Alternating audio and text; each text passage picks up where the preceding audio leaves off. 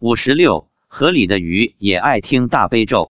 发表日期：二零一零年十月十七日晚上。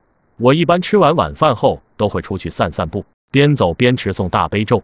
我的散步路线一般都是沿小区周边往河边、公园走。七月初的一个晚上，我外出散步，边走边持诵大悲咒。回来后，我便好奇的问妻子：“我去散步时在公园里念大悲咒，有没有鬼道众生来听啊？”他说没有。我问：“为什么？不是晚上都是他们的活动时间吗？”妻子说。他们不允许到人活动的地方。我问你怎么知道的？他说是观音菩萨告诉他的。但他告诉我河里的鱼在听我念大悲咒。我觉得奇怪，便问他们也能听懂吗？听了有什么好处呢？